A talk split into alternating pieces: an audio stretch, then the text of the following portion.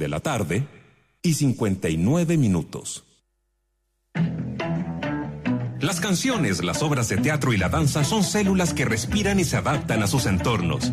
El arte, por lo tanto, es una escena viva. Arte valiente, patrimonial, con opinión y raíz chilena. Aquí comienza Escena Viva. Siempre por la 94.5 Radio Sach. La radio de un mundo que cambia. 3 de la tarde en punto, 15.00 de este mm, eh, helado, de este húmedo miércoles 24 de junio del 2020, un año que no vamos a olvidar. Aquí comienza una nueva edición de Escena Viva en Radio Sach 94.5 es nuestra, mm, nuestro número, nuestro lugar de encuentro en la frecuencia modulada y eh, la señal digital que está disponible en radiosach.cl nos permite llegar a todo el resto del país y a todo el mundo. Comenzamos este espacio de lunes a viernes que parte siempre a esta hora, hasta las 17 horas y que está consagrado, que está dedicado, que está eh, eh, pensado para eh, meternos en el mundo del arte, del espectáculo, de la cultura, del patrimonio, de aquellas cosas que van nutriendo la escena viva, que acá en la Radio Usach suena siempre fuerte, insisto, durante 120 minutos a partir de este momento en esta frecuencia 94.5 de Santiago para el resto del mundo en radiosach.cl. Desde su casa también, porque estamos en época rara, compleja, desafiantes, saludamos a Muriel Riveros en el comienzo de este programa. Muriel, ¿cómo te va? Bien, Mauricio, ¿cómo estás tú? En este día tan eh, bonito, además. Con toda la energía. Eh, que salió el sol. Sí, salió el sol y está linda la, la cordillera, además, ¿no? Sí, está bellísima, de verdad que hay que disfrutar esos momentos de poder observar alrededor, sobre todo en estos momentos de confinamiento para muchos y de tanta dificultad, es bueno también empaparse un poquito de belleza. Y eso también es lo que vamos a tener en esta tarde, porque con nuestros invitados vamos a conversar de sus proyectos, de cómo invitar también a nuestros auditores. Hoy día, fíjate Mauricio, vamos a estar conversando con Francisco Reyes, actor de cine, teatro, televisión, que va a estar presentando eh, hoy día justamente una lectura, ¿te acuerdas que hemos estado hablando de Living Stories? Eh, bestseller de Jaime Collier va a ser la que va a dejar como lectura dramatizada ahí Francisco Reyes y vamos a hablar de eso. Además de eh, lo que viene con la serie La Jauría, que está inspirada en el caso de La Manada, está eh, con hartos proyectos Francisco para estrenar, así que de todas maneras vamos a tener harto que conversar con él. De todas maneras, de hecho me acuerdo que partimos con eh, hablando con Cristian Campo en algún momento, estuvo también la Blanca Levín, eh, ellos eh, se plegaron un poco a esta idea. Campo me acuerdo que lo hizo con Pablo Simonetti, la Blanca Levín lo hizo con Alejandro Zambra, en esta lectura dramatizada de, de, libros de chilenos que eventualmente también terminan siendo parte de la conversación. Es un, proyecto bien entretenido, una de esas cosas, digo, desafiante y nueva, como decíamos al comienzo, que han aparecido en esta época de pandemia. También está ahí Francisco Reyes, así que vamos a hablar con él de qué trata aquello. En un rato más, después de eso, Raquel Telias, nuestra Raquel Telias, ustedes saben, periodista, crítica gastronómica, columnista además de los días eh, miércoles para abordar los contenidos de, los placeres culinarios, me atrevería a decir yo. Ella nos viene a contar ahora, en el contexto del Año Nuevo Mapuche, em, que se vive precisamente hoy día, em, hablará de, la, de las em, influencias de la comida indígena en nuestra mesa, así tal cual. El merquén, por ejemplo, charquicán, los piñones, va a dar una, una mirada sobre esos datos de comida mapuche innovadora y creativa para pedir a la casa también. Así que muy entretenido, muy contingente, digamos, ¿no? Y muy valioso en términos de, lo que significa como patrimonio, lo que nos trae Raquel Telias en su columna habitual del día miércoles, hoy día centrada en aquella comida ancestral, en particular del mundo mapuche, acá en nuestra mesa. Oye, va a estar buenísimo ese espacio. Ya hay personas que quizás no están ahí por interno dejando algunas preguntas para la Raquel, así que vamos a abrir ahí para que puedan consultar también nuestros auditores. Bueno, también a propósito de que este domingo 28 de junio estará mm, eh, haciéndose conmemoración y espacio de conciencia ahí del Día del Orgullo de la comunidad LGBT y la Fundación Iguales está realizando una serie de actividades. Eh, una de ellas va a tener entonces a Oscar Contardo y Pablo Simonetti conversando en un encuentro online, eh, literatura, país, diversidad sexual van a ser algunos de los temas que se van a tocar. Y por cierto, eh, hoy día junto a Oscar Contardo vamos a poder hacer ahí una visión o una suerte de antesala también eh, de lo que va a ser ese momento. Así que de todas maneras siempre enriquecedor conversar con Oscar y poder empezar, ¿cierto?, a, quizás adelantar esta actividad también. una tarde bien conversada tenemos Mauricio Jürgensen. Sí, pues es la idea, em, abordar un montón de temas y recordarles a ustedes que tenemos todas nuestras redes sociales sociales abiertas, disponibles, ya activadas para que podamos generar esa conversación que buscamos siempre tener a esta hora de la tarde acá en eh, la radio USACH. Así es que, ojo, en Instagram, en Facebook, también en Twitter, la nomenclatura, la marca con la que nos pueden encontrar es la misma, eh, Radio USACH. Así nos encuentran y así podemos ya empezar a meternos en los temas que mm, comentábamos con Muriel. Tenemos preparados para esta fría tarde de miércoles, pero una tarde también especial. Ojalá que la lluvia signifique algo. En muchas culturas ancestrales significa precisamente como renovación, purificación, algo, algo que nos puede invitar a pensar en, eh, en una nueva fase, en un nuevo momento que se abre. Ante tanta mala noticia, ante tanta energía negativa, digamos, hay que tratar de revertirlo. Nosotros es nuestra intención de ahora en más y por lo pronto ahora, Muriel, ¿cierto? Partimos con música. Por supuesto que sí, con música chilena We Are the Grand al despertar, ya estás en escena viva.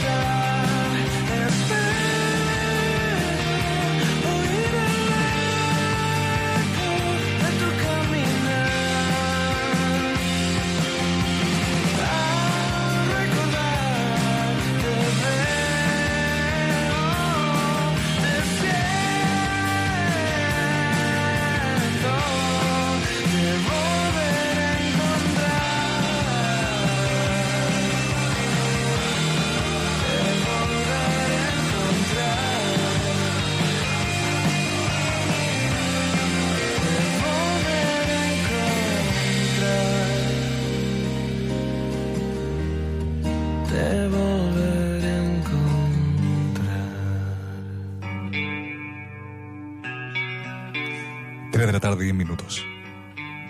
No, no cambiado tanto el perfil, era solo una, es solo una choreza.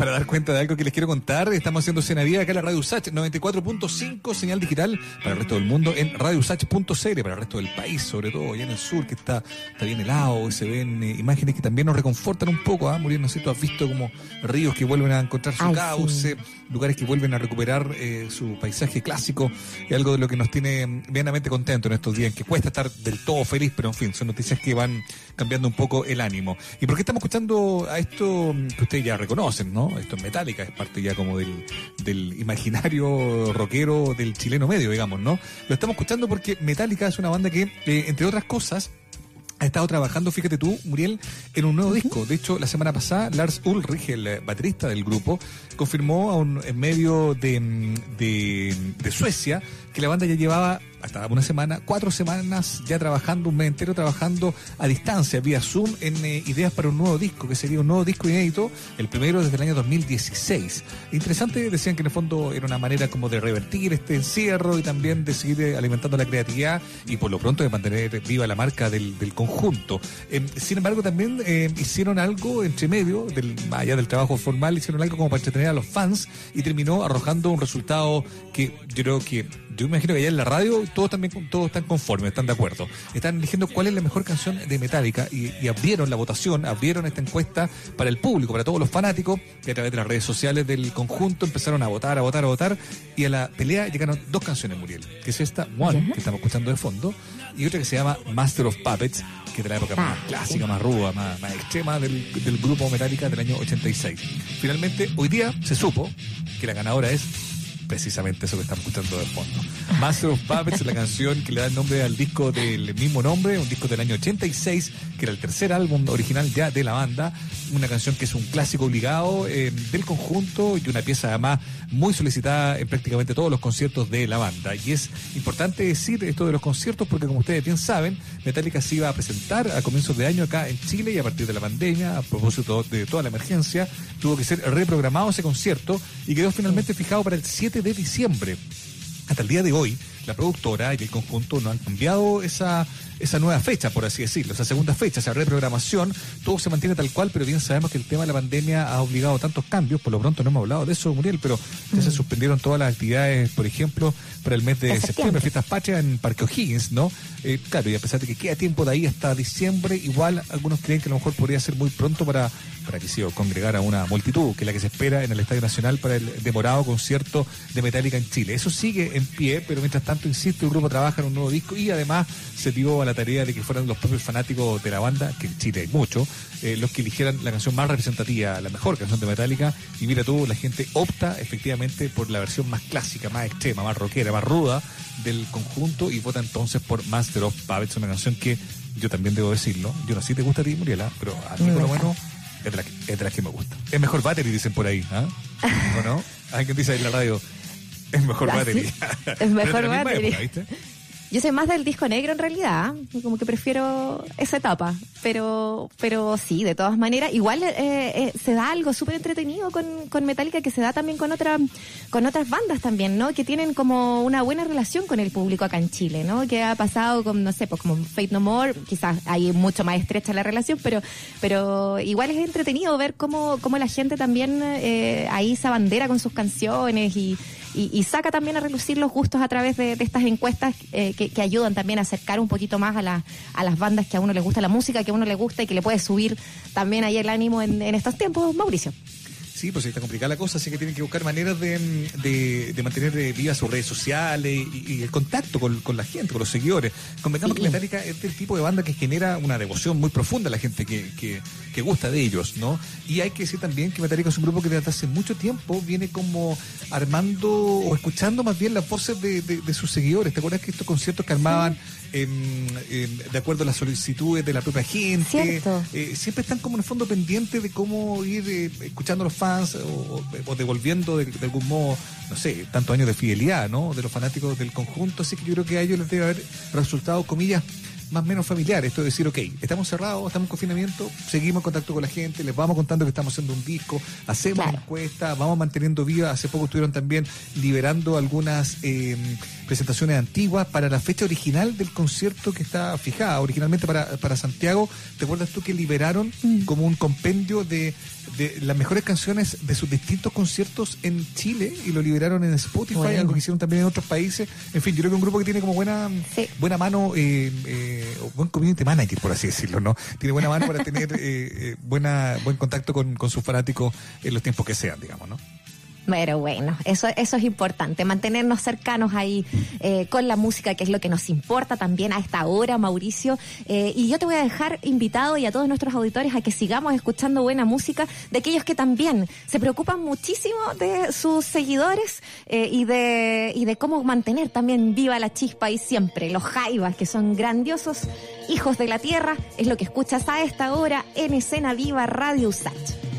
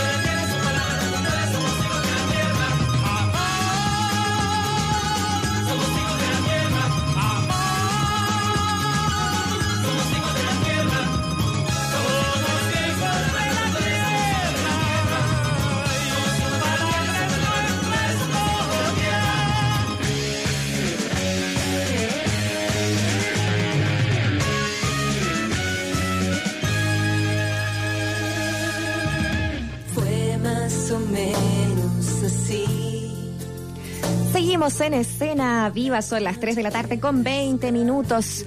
Y suena ahí Javiera y los imposibles, eh, porque quiero contarles, Mauricio, a ti y a ti que, que, te gusta la música chilena y a nuestros auditores también, que escuchando música chilena podemos ayudar a una gran causa que se está eh, dando eh, cita para este sábado 27 de junio, eh, para un evento online, por supuesto, como todo lo que está ocurriendo también ahora, que está hecho para una plataforma llamada Comida para Todos. Está muy lindo este proyecto que es hecho entre dos organizaciones sociales que se llaman Fundación Gastronomía Social y otra que se llama Cultiva, además de varios restaurantes, varios productores, varias empresas que también han querido eh, sumarse.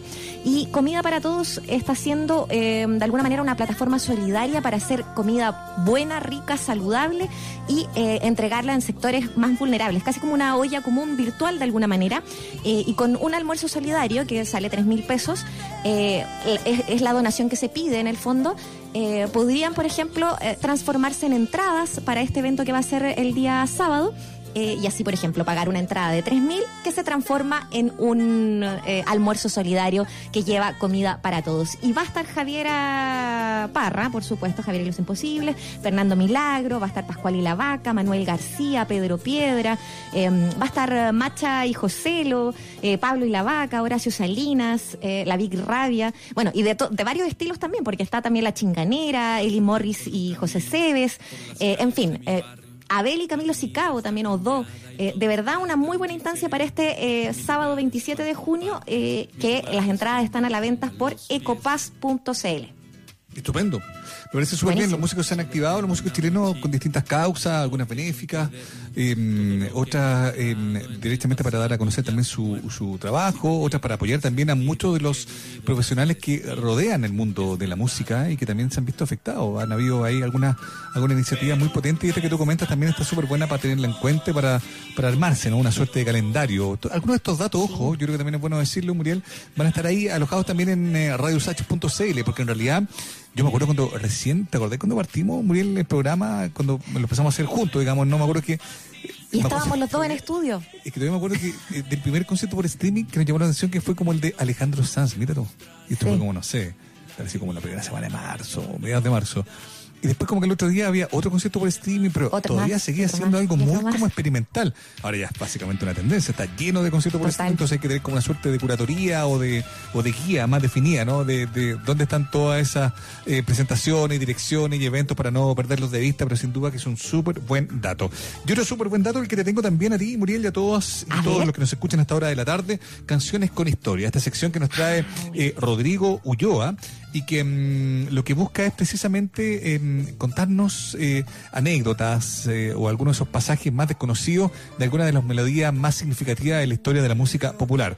Hoy día, el turno de un monumento, una canción enorme como una catedral. Let It Be de los Beatles, escuchamos canciones con historia en la voz de Rodrigo Ulloa. Detrás de toda gran canción hay un gran suceso que la inspiró. Detrás de cada momento culmine en el mundo de la música hay una anécdota que la inmortalizó. En Usach presentamos Historias que cambiaron la historia de la música. Junto a Rodrigo Ulloa 94.5, la radio del mundo que cambia gracias a sus historias. It Be es una de las canciones más recordadas en la discografía de los Beatles. Su origen tiene raíz una noche a finales de 1968, cuando Paul McCartney se fue a la cama en su casa en Londres un poco angustiado por la situación tensa que vivía la banda previo a su separación. En ese sueño, McCartney dice que tuvo una visión. Soñó con su madre, Mary Mohin, fallecida en 1956 a causa de un cáncer, diciéndole que se tranquilice. Según Sir Paul, en el sueño ella me decía que todo iba a estar bien. No estoy seguro si usó las palabras let it be, pero esa es un poco la esencia, contó en una entrevista para su biografía escrita por Philip Norman el año 2017. El sueño no evitó el fin de los Beatles, pero sí nos dejó una de las mejores canciones de la historia. When I find myself in times of trouble, Mother Mary comes to me, speaking words of wisdom, let it be. And in my hour of darkness, she is standing right in front of me, speaking words of wisdom. Let it be, let it be, let it be, let it be, let it be. Whisper words of wisdom, let it be. And when the broken hearted people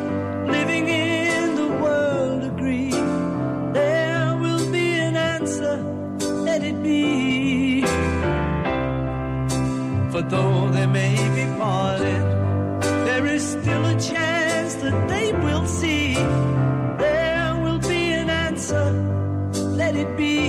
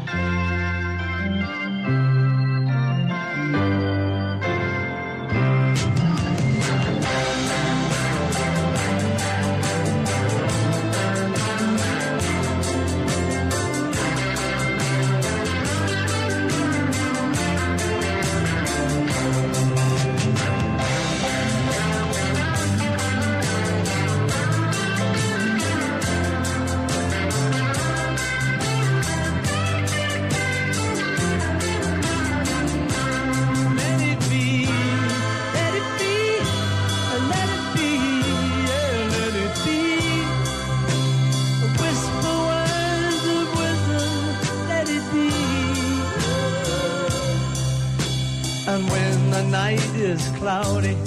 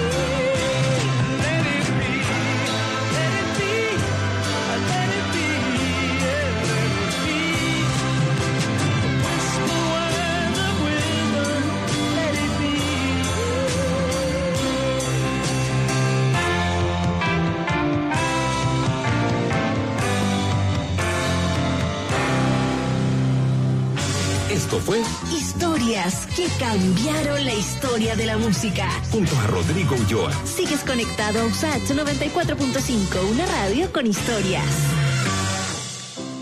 Tremenda Let It Be, po. ¿Qué más eh, decir que mm, lo que ya se ha dicho? Una canción que figura en muchísimos rankings eh, como una de las melodías eh, más inspiradoras, más brillantes de la historia. Sin embargo, es una canción que en su momento, Uriel, causó controversia al interior de la banda. De hecho, es recordada la entrevista de John Lennon que le dio la revista Playboy el año 80, poco antes de que lo mataran, cuando solo tenía 40 años de edad, y recordando un poco, eh, bien en extenso, la vida de, los Beatles y en particular el momento en que el grupo ya estaba a punto de separarse. eh, John Lennon dijo, bueno, esa canción es Paul, es solo Paul. ¿Qué, qué podríamos decir? Dice, eh, no tiene nada que ver con los Beatles. De hecho, dice, pudo haber sido de los Wings, que era la banda que bien sabemos tenía después eh, Paul McCartney con su mujer, Linda Eastman. Eh, yo no sé, dijo Lennon en esa oportunidad, en qué estaba pensando él cuando escribió Let It Be pensando en los Beatles.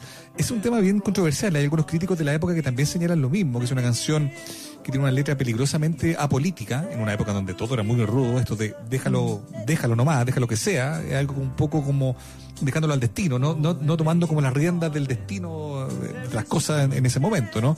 Eh, eh, y también se levantaron algunas críticas respecto de que en el fondo era un manifiesto demasiado personalista de Paul McCartney y un poco como a espaldas del resto de la banda. Después de esa canción como que no quedaba más opción que la disolución. Dicho esto, sin embargo, yo creo que está más o menos claro que es una canción que tiene como una musicalidad, una, una, una religiosidad también implícita, creo yo, un poco en su letra, que es una canción eh, eh, muy grande, ya sea muy Beatles o ya sea muy McCartney o ambas cosas, cuesta quizás diferenciarlo cuando son un grupo que hizo tantas cosas tan buenas, eh, sigue siendo igual una melodía grande, por lo menos para, para mí y para el resto del mundo. Siento yo que, que aprecia Let It Be como una de las grandes canciones de los Beatles, como una de sus más grandes baladas, y una canción que por el efecto que ha tenido en el mundo de la música popular, con, con muchísimas versiones, sin duda que es un clásico mayor de la música pop. Oye, pero absolutamente, absolutamente tiene vida propia y, ciertamente a lo mejor pueda, podrá estar ahí la controversia pasada, pero la verdad es que eh, por algo está en este segmento que se llama eh, Historias que cambiaron la historia de la música, porque tienen que ver con cómo esa, esa canción te, hace- te hace despertar tantas cosas más. Y la historia aquí tan personal con, con el tema de la madre, además, no.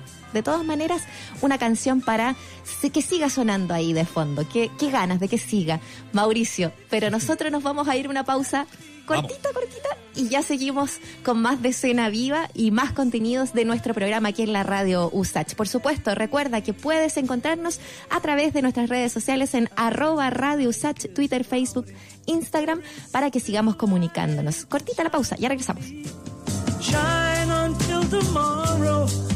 Shine until tomorrow, let it be. I wake up to the sound of music. Mother Mary comes to me, speaking words of wisdom, let it be. Un pequeño respiro para que la escena viva. Ya volvemos en USACH 94.5, la radio de una escena viva. El Instituto Nacional de Derechos Humanos y Radio USACH te recuerda los derechos que tienes en tiempos de cuarentena. Si eres mujer víctima de violencia durante la cuarentena, denuncia llamando al 1455. El Estado tiene la obligación de garantizar tu derecho a una vida libre de violencia y otorgarte ayuda oportuna y eficaz frente a toda forma de violencia. En tiempos de emergencia, el INDH promueve y protege tus derechos. Colabora Radio USACH.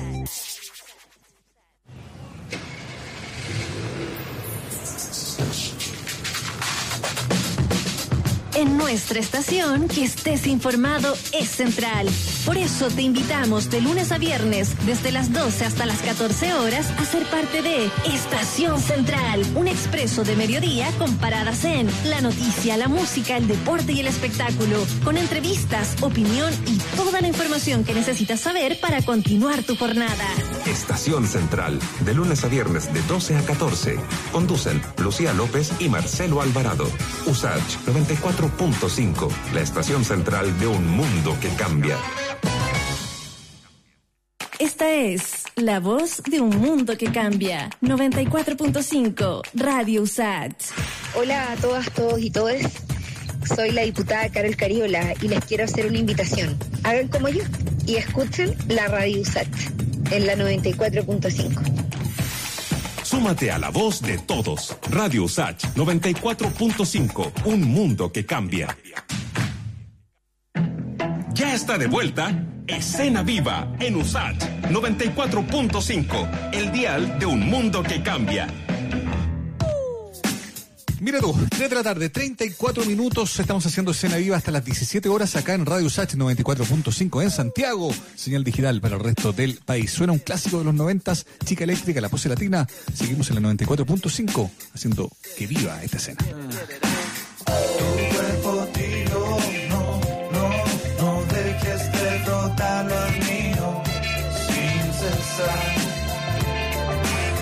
Tus movimientos sueltan tus pechos que me tienen loco.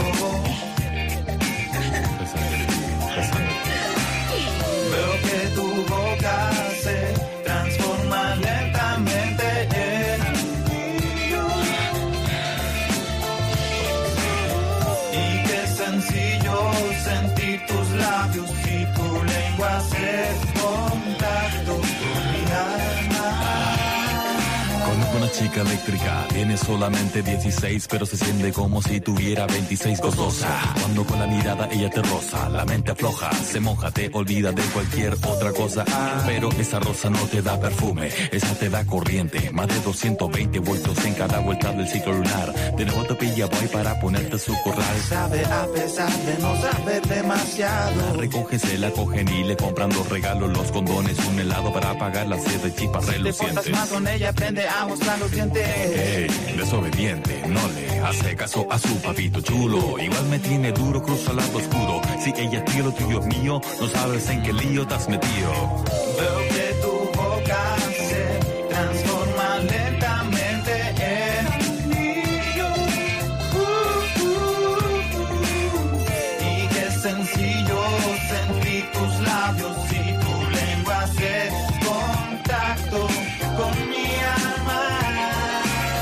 enciende, prende. Contra la muralla arrodillándose de frente. Qué cosas la envidia entre los hombres. A donde tú la ves mueren los famosos condes de la reina puritana. Perra dama blanca, la sangre de gitana mezclada entre las ancas de rana. A veces no sé, es que te enchufan en su cuerpo y no resisten demasiados cortes en el flujo de electrones. Orgánico, erotizando La estática. Campo de batalla de hormonas, chica eléctrica, buscando relaciones cuáticas, que tiene agua tónica. Bajando la ansiedad que alimenta en su planta hidroeléctrica. Flujo de fotones, acostumbrado a enamorar hombres mayores. Casados solterones. Con la voluntad de satisfacer la mujer que grita en ti. Tú eres para mí mi chica eléctrica. Chica eléctrica. uh, ah, Chica eléctrica. uh, ah, Chica eléctrica. uh, ah, Chica eléctrica. uh, ah, Chica eléctrica. uh, ah, Chica eléctrica. uh, ah, Chica eléctrica. uh, ah, Chica eléctrica. La luz se va, pues vale más semilla sé que todo lo que sube tendrá que caer al suelo alguna vez. Gravedad cero no pido para mí, pero muero por saber si eres lo que usa, abusa de mí. Quieres ver más, jamás será de lo que no te atrevas a tocar. Jara, rana, eléctrica, original, sin fin, fin, sin orgullo propio. Ahora verde, eco, goyo, luego para goyo. Ego, sino uno de los guatones no fumamos piro miro que tu sexo flaquita sea mi retiro. Hunde mi lengua en ti así te mojo gentilmente subo bajo claro te vuelvo indecente encumbrando cual chico malo malombrando pero de canto soy así que dilo pues innovación plom plom la bala de buen son. A la luz de vela de canera quiero hacerte el amor. Baby. Tu cuerpo tiro, no, no, no dejes de frotarlo al mío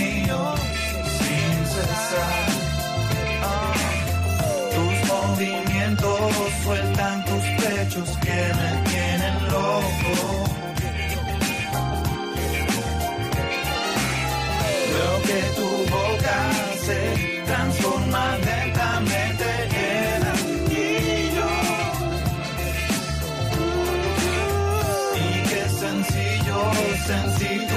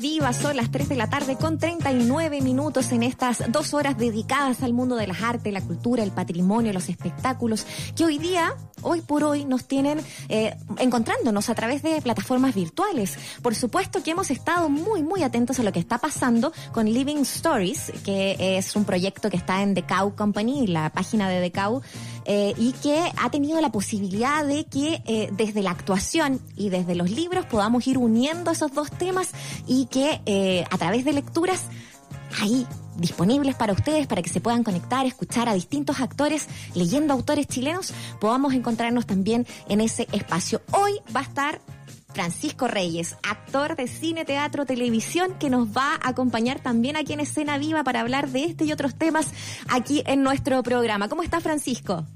Hola, mucho gusto. Bueno, gusto de saludarlos, Mauricio y Muriel. Hola Francisco, ¿cómo estás?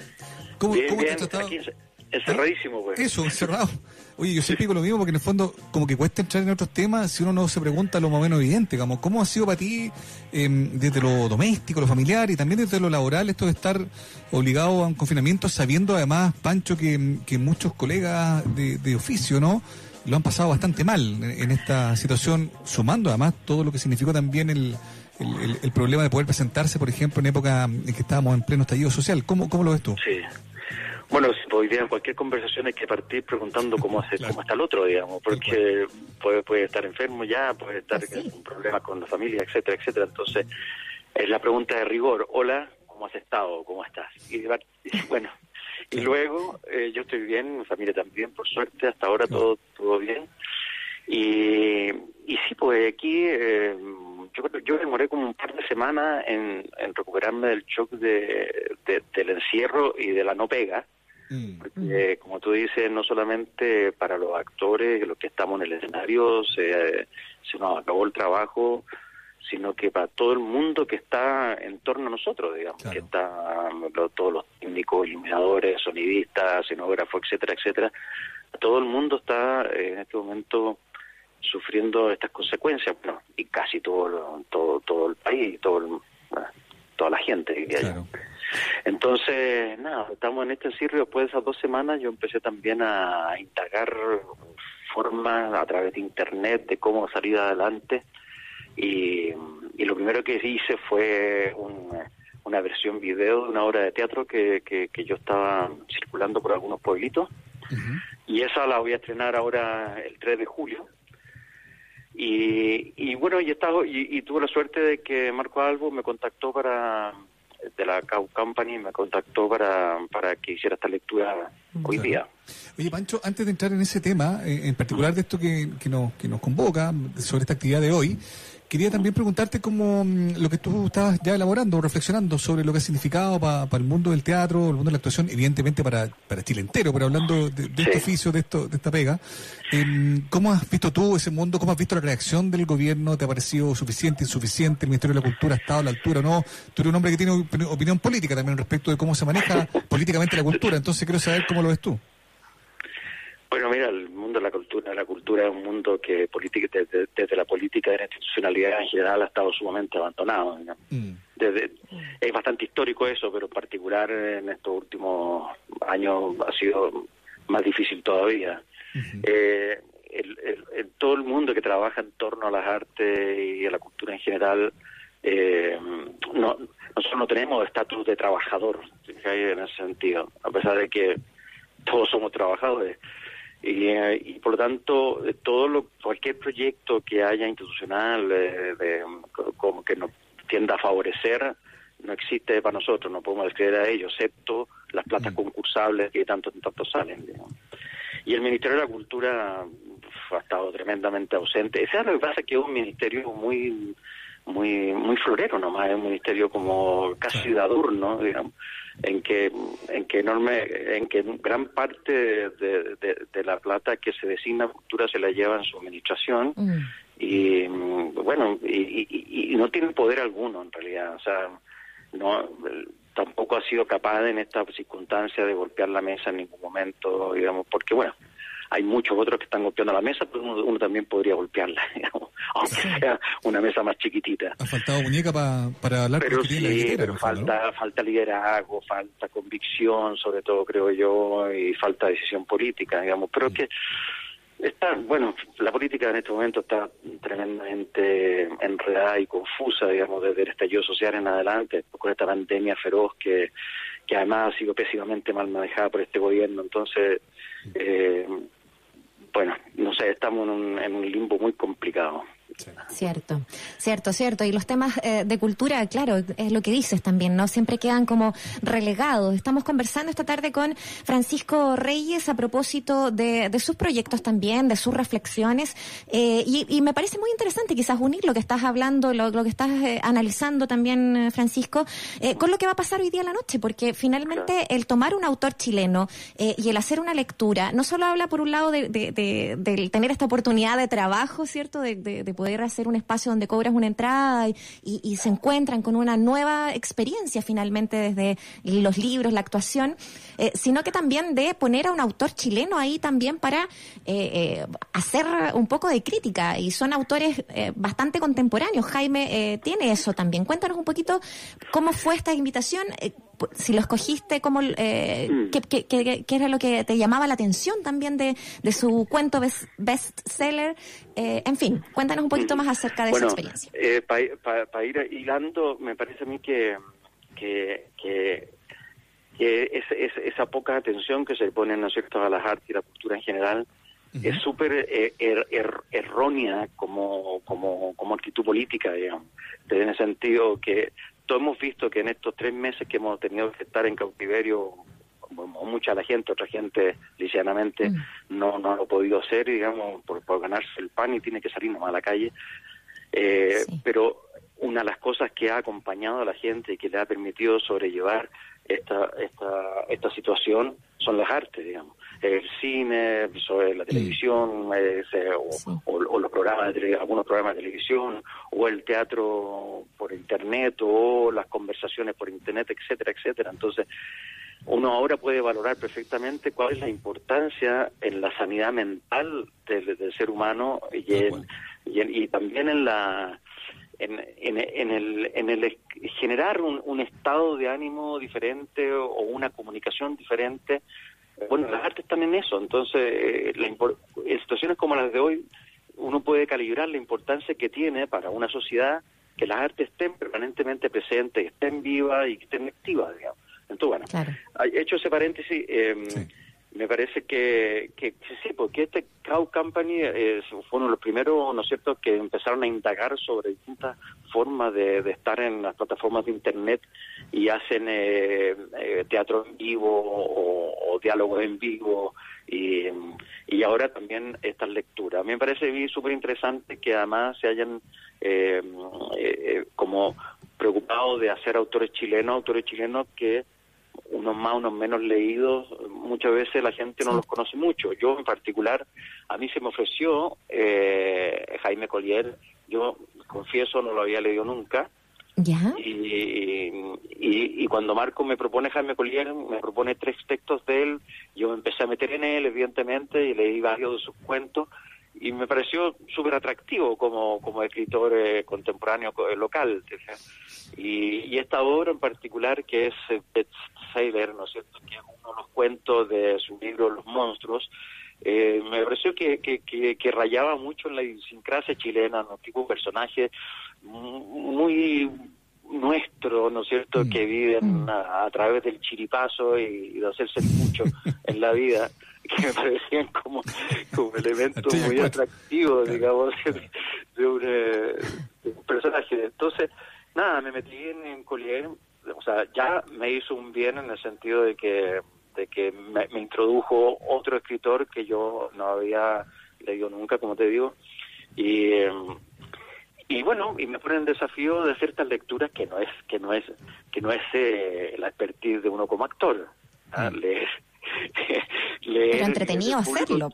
muy entretenido estoy bastante nervioso todavía así porque porque bueno estoy seguro soy medio disléxico entonces estoy seguro que se me van a pitear algunas palabras Oye. Francisco, Pero- ahora, lo entretenido para la gente que no, que no conoce el proyecto es que en el fondo tú eh, haste- haces esa lectura dramatizada y luego él también interviene en la conversación y se abre este encuentro para otra gente que está participando, asistiendo a esta sala virtual, Bueno, por eso- así decirlo, eso ha sido y una de ahí las se genera cosas- algo entretenido, ¿no? Eso ha sido una de las cosas muy ricas de, Sí. esta, de estas Sí. nuevas de estos nuevos géneros que, que, que están apareciendo, ¿no es cierto?, Eh, a través de las plataformas de Internet, porque en realidad son nuevos géneros, no son ni teatro, ni televisión, ni, ni, ni, ni, ni cine. Entonces, eh, son nuevas formas que estamos descubriendo de alguna forma y que obviamente la técnica tiene, va, a ir, va a irse especializando y nosotros también con ella, digamos. Entonces lo entretenido es que tanto en la obra de teatro que uno hace, por te cuento eso, bueno, pero en, en, en, en estas lecturas, claro, uno te, te presentan, llegan todos los espectadores, ¿no es cierto? Cuando está todo el mundo listo, uno parte leyendo con, eh, con cierta intencionalidad, para, para, para- como, como si se lo leyera a un cabro chico, y, y, y luego termina la lectura y hay un conversatorio en donde todo el mundo puede opinar sobre si le gustó, si le parece interesante, le hace preguntas al, al, al, al- al- al escritor, eh, sobre todo, que es lo más interesante de este encuentro, digamos. Yo, Claro. yo en esto en este encuentro realmente me siento mucho más como una especie de, de vehículo facilitador eh, de un contacto entre un escritor y el espectador. ¿ah? Sí. Más que, o sea, mi trabajo aquí eh, eh, eh, es importante porque tiene que hacer pasar la obra, pero pero pero no no no, no soy yo el personaje de aquí. El personaje aquí es Collier, digamos. Claro que sí. Oye, eso va a pasar hoy día a las 9 de la noche en la A de página eh, de Cow Company, eh, que es decow.cl. Cow como vaca, ¿cierto? En inglés.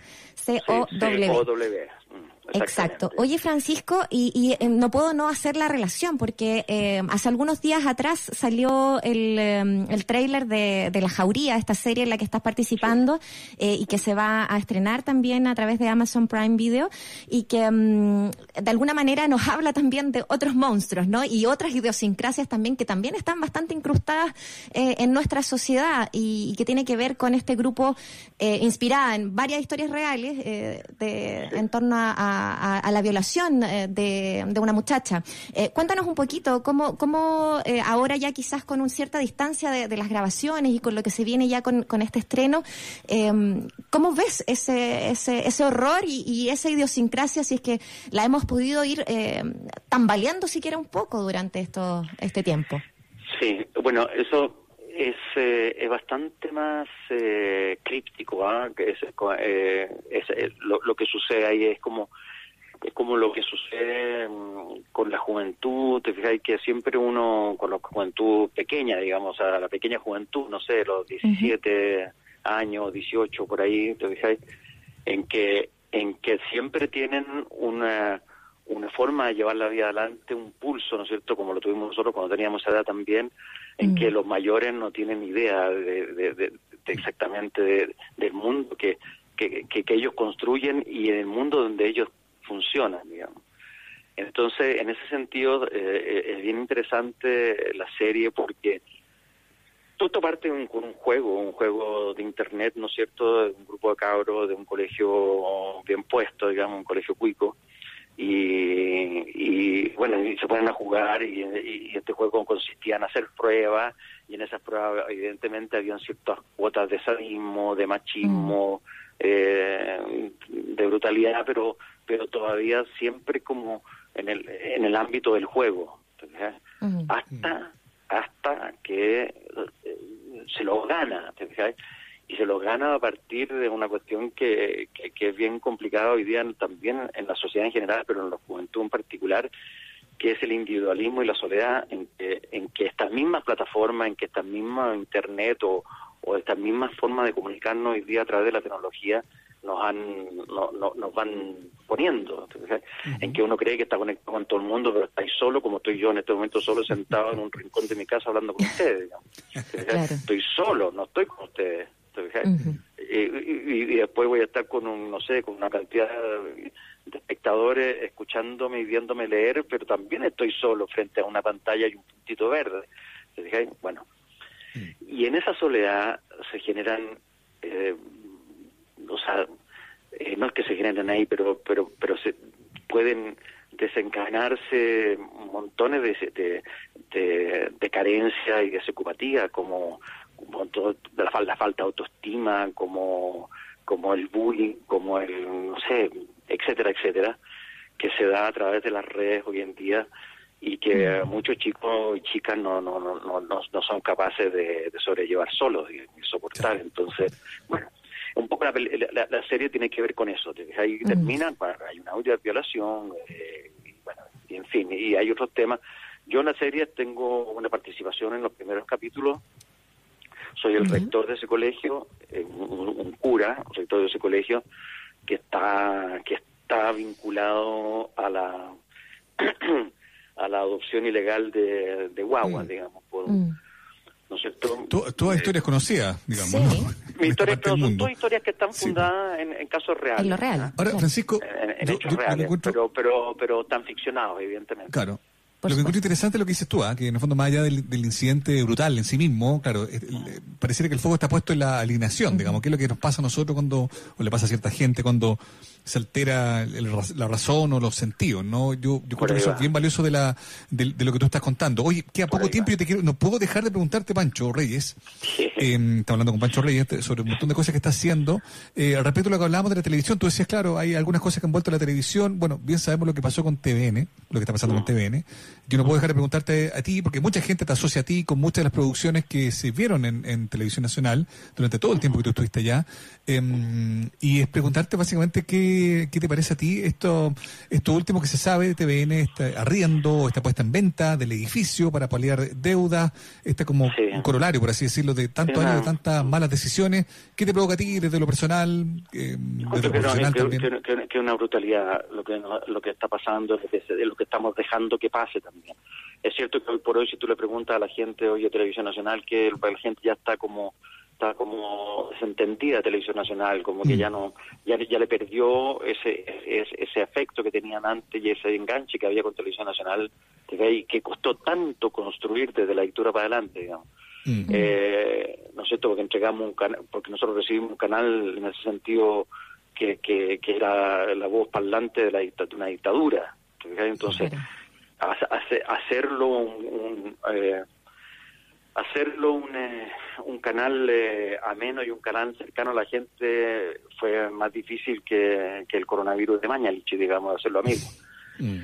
Entonces, eh, bueno, y me parece brutal porque yo creo que de todas maneras un, un Estado tiene que darse un espacio, o sea, una herramienta de comunicación propia. De todas maneras, para proteger a la democracia, para poder seguir adelante con, con, con- con la concepción de lo que es un Estado, que es más allá que un partido político o que una marca registrada o lo que sea. ¿te fijas? Entonces, pensar una sociedad donde todos los medios de comunicación están en manos de privados, yo encuentro que es aberrante, que es un error. ¿cachai? Que es un error.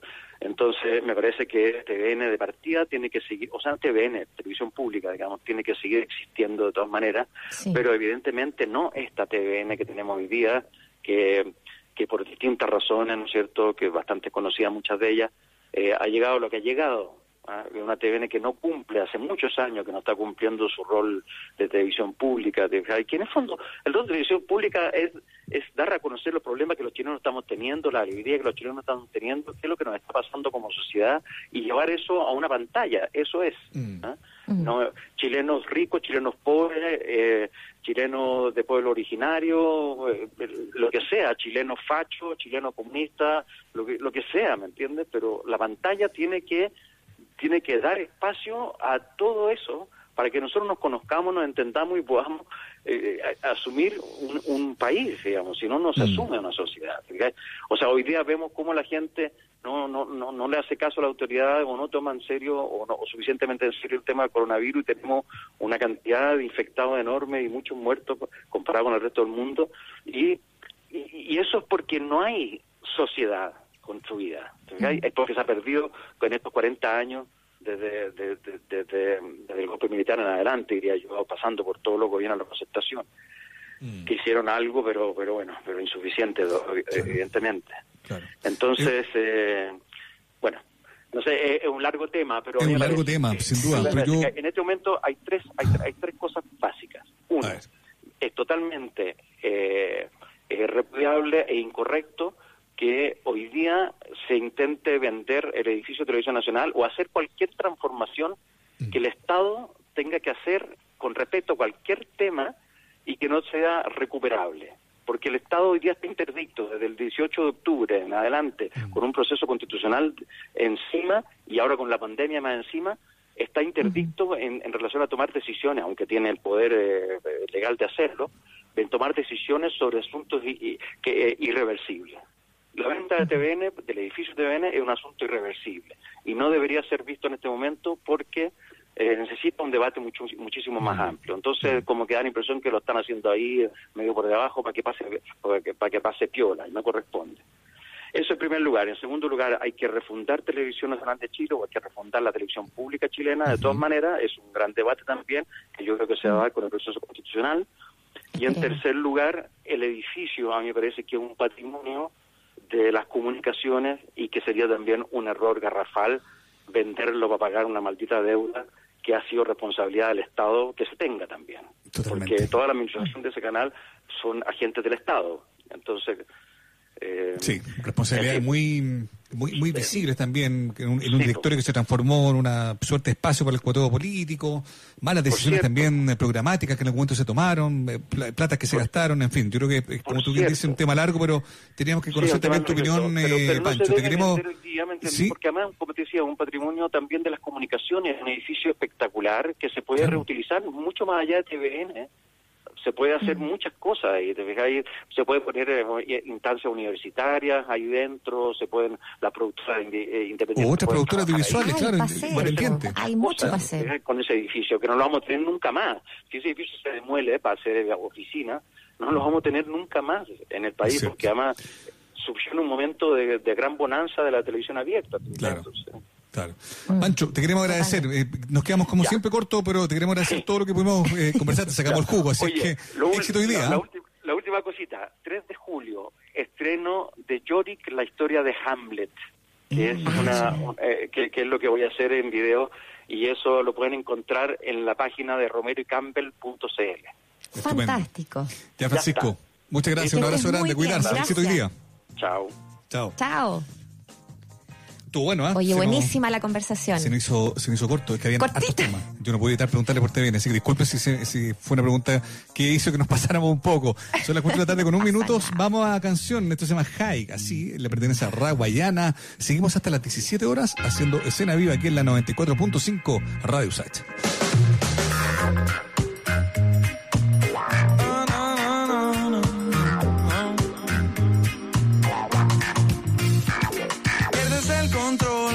Este flow hace que muevas el esqueleto. Mosca, no te me distraigas, que hasta tu evita baila. Más perro que un Rottweiler. Así me pongo yo cuando entro en calor. Cierra tus ojos, make a wish. Si no anda, enciéndete un spliff. Y pégate en el trip. Como en el arte lo hacía Dalí. No hay prejuicios aquí, no. Robert está mal y te lo decía así. Hey yo, let's go, tiene el light down low. Adivina quién llegó, el champion del flow. Llameando, chileando aquí con los bro entre música, banda y mucho smoke. That's right, yes I be, bye. Pégate en el trip del hip hop reggae style. Why? It's so good, it's so fine. Olvida lo malo y your hands so high. Sube el volumen y olvida lo feo,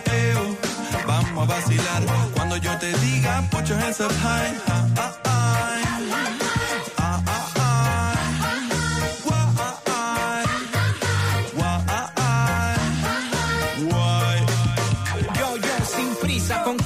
Yo, sin prejuicios, con, la misma esencia, desde el inicio, haciendo la chamba, haciendo el oficio, porque la música es nuestro vicio. Quizá te cueste solta una risa, no caigas en arenas movedizas, piensa, revisa, reacciona, analiza, que para ser feliz no hace falta una visa. Y pégate en el trip now. Como en el arte lo hacía Dalí. No hay prejuicios aquí, no. Ponle más ganas y vacila los panas que esto es raguayana y las minas France. Cama más juana y prepara la tisana que este fin de semana para la party es que van. Ponle más ganas y vacila los panas que esto es raguayana y las minas France. Cama más juana y prepara la tisana que este fin de semana para la playa es que van. Sube el volumen y olvida lo feo, eo. Vamos a vacilar cuando yo te diga, put your hands up high.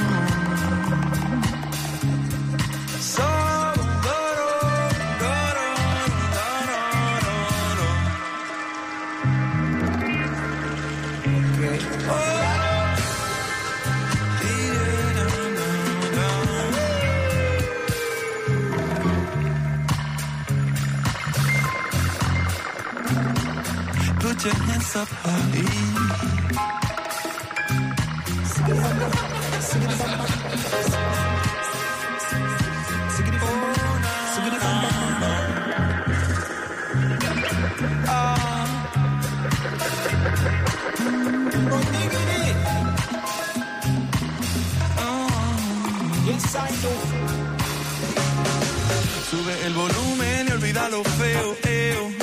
Vamos a vacilar. Cuando yo te diga, put your hands up high. Ah, ah, ah.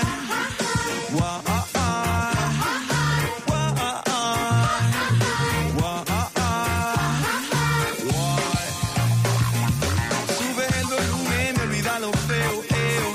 Vamos a vacilar. Cuando yo te diga, put your hands.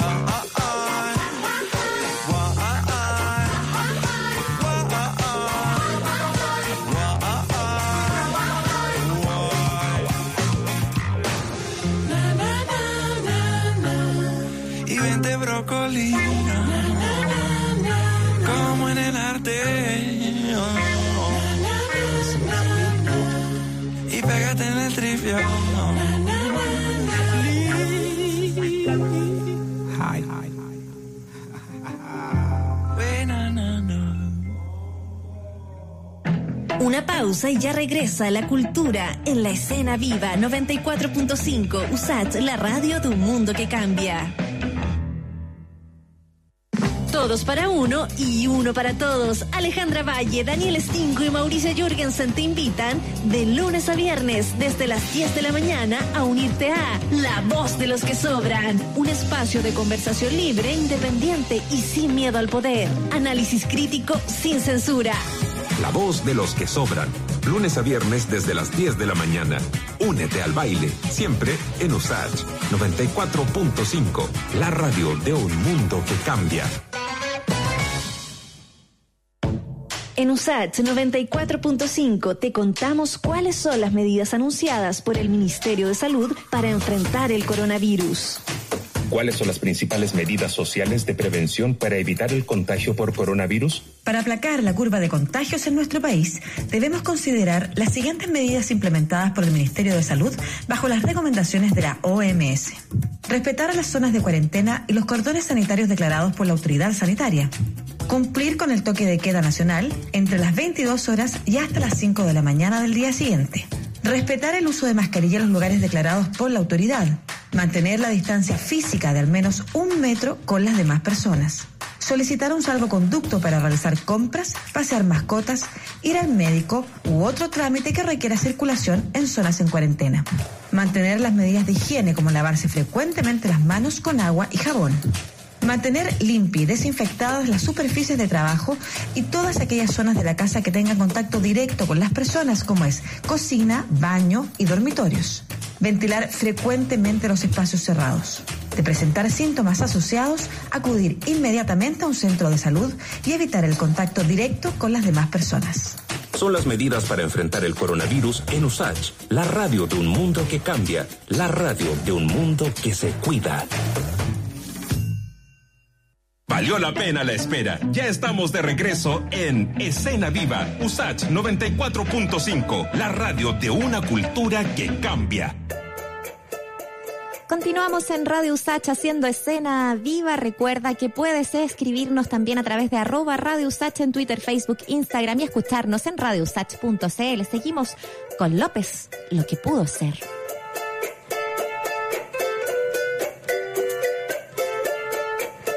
Dices que te hago daño, que ahora nada será igual.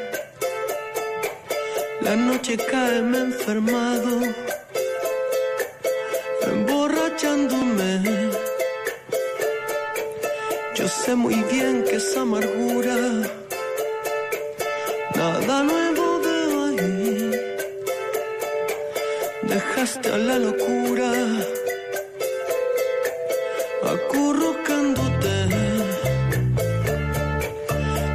que estás tan sola, que no he hecho nada por ti.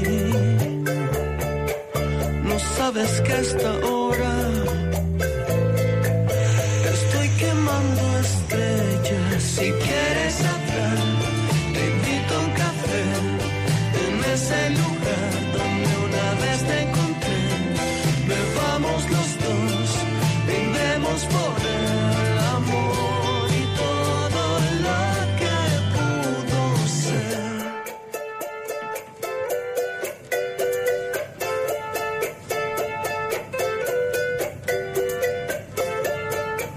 El pasado me persigue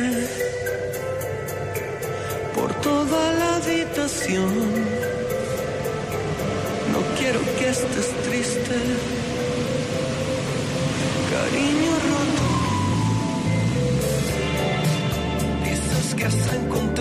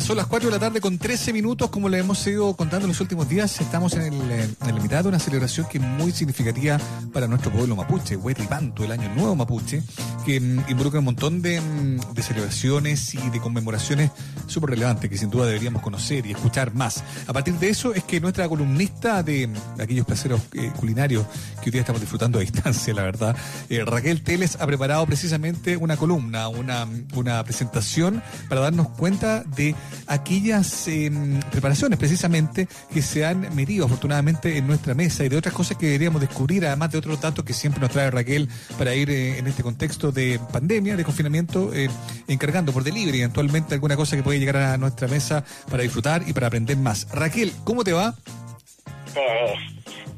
Hola Raquel. ¿Me, ¿Me oyen bien? Ahora te sí, escuchamos Raquel. bien. Ahí Ahora sí te parece escuchamos que bien. sí. ¿Cómo estás tú? Bien, bien, acá también pensando, bueno, en realidad vengo, vengo también a cosas. Eh, emocionada, también siempre me, me encantan los cambios de estación y este que es el solsticio de invierno, ¿verdad? Es tan, tan conmemorativo también para nuestros pueblos originarios y, bueno, en realidad para los mapuches. Y, y cómo se llama, y después, bueno, viene ahora esta celebración que es relativamente nueva del día, in- desde el fondo del Día de los Pueblos Originarios, ¿no? que tiene que 19 años desde el, desde el 98. Reciente probablemente eso también da cuenta de lo mucho que nos hemos demorado en, eh, en entender y en adoptar y en abrazar esa cultura que es tan nuestra como, como cualquier otra, digamos, ¿no? Eh, entrando directamente en materia, ¿por qué no, no precisamente entramos por eso, Raquel, explicando eh, la preparación a las cosas que se han metido en nuestra en nuestra recetario más tradicional, por así decirlo, y, y de por qué me- hay tantas otras cosas que todavía no logramos conocer del todo? Mira, bueno, por supuesto las cosas que nosotros llegamos a conocer de todo eh, tiene que ver con, o sea, además de lo que nosotros como país hemos hecho con nuestros po- propios pueblos, tiene que ver en realidad con lo que pasó, ¿verdad?, con, con la conquista española y con eso no, no solamente en el sentido de, de- de conquistar a un pueblo, sino que de de también traer nuevos productos y por lo tanto cambiar los sistemas de alimentación y de y, y- y en el fondo todas las dietas. Eh, de hecho, muchas veces se habla como de eso para, para como las primeras como desarticulaciones de los pueblos en el fondo. Eh, ahora, esto tiene que ver, como, si- como varias veces lo hemos dicho, de eh, los pueblos con su entorno. O sea, si nosotros hablamos del norte, por supuesto, la llama, eh, qué sé yo, la alpaca, el, el llamo, también, bueno, por supuesto, tienen, son, son en el fondo las carnes, igual que los cabritos. Y después, por ejemplo, si los pensamos como al, qué sé yo, el- el más tirado como para los changos, como para, el, para el- en el fondo del mar, ahí ya tenemos como el trabajo con las algas, eh, y el, y el, el fondo, bueno, tenemos tantas ahí, tienen que ver con también la geografía. Ahora, también cuando hablamos de los pueblos originarios tenemos que entender que no existían las fronteras políticas que nosotros tenemos, entonces hay bastantes mezclas que todas responden igual al territorio. Claro, Eh, es- los aymaras, en el fondo, están sí. Sí, es que te iba justo a decir eso, porque por ejemplo, si abordamos lo que lo que tú ibas a abordar con productos y preparaciones que vienen más del pueblo mapuche, eh, el Gualmapu se pasaba también para Argentina, acá en Chile, entonces quizás ahí encontramos claro. cosas eh, súper específicas también, ¿no? Eh, como, como para quizás ir al- enumerando algunas de las cosas que son fundamentales, a lo mejor, eh, no sé, por lo- los piñones. No- Cuéntanos tú. Mira, eh, bueno, en el fondo, ya, yo quería igual hablar también un poco de, de los del norte, que en el fondo igual ahí es como más vemos, eh, Ah. también como más mezclado como con, con lo que hoy conocemos, y también como más comida en el fondo eh, andina. Y ahí también está, por ejemplo, como ya hablábamos de, de- de platos que podemos reconocer, igual eh, es bien famosa el- hasta el día de hoy en el norte, eh, la carapulcra, por ejemplo, que es como que de hecho yo pensaba que eso debe ser como que lo que habían eh, habían eh, que comido al día siguiente del, del año nuevo, pensando que también es como ya este la, el yetucón, eh, porque es como el levanta muerto. Ya, y porque y que tiene y tiene como de todo, así maíz, papa, carnes de todo tipo, zanahoria, verdura, en el fondo y bueno, y el picante que siempre tiene todo lo del norte que es como el rocoto. Y después lo que quería decir que igual atraviesa todos los pueblos originarios en el fondo, y esto es aquí y en la quebrada aquí, es también el tratamiento de, de los de los alimentos. Por ejemplo, si uno piensa en el charqui, el charqui lo hacen de diferentes carnes eh, la- a lo largo de todo Chile. Y yo creo que eso es como que lo más metido que tenemos de manera como casi inconsciente. Porque también le podríamos decir carne seca al sol o deshidratada, etcétera, Claro. pero sigue siendo como un charqui, ¿cachai? En otra parte sería claro. Y de ahí vendría también como cuando se empezaba también a hacer el charquicán, que se cuando se me ponía carne, porque muchas veces era eh, vegetariano en el fondo, Claro. y de ahí vendría también como su nombre.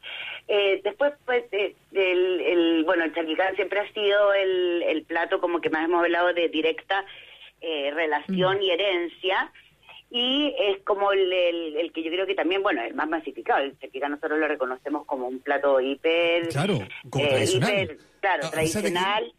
A pesar de que, perdona eh, Raquel, a pesar de que pocas veces se hace con charqui precisamente, y, y- Exacto, claro. y acá en este caso lo, lo hemos intentado con charqui, que es otra cosa, eh, es mucho A, más ver, poderoso. a mí me encanta el charqui, o sea, a mí me encanta el charqui y de hecho que no es preparado como a la usanza en el fondo, eh, podríamos decir mapuche, pero el pasturas, que son carnes de libre pastoreo, hacen un charqui alucinante, eso era como tema aparte.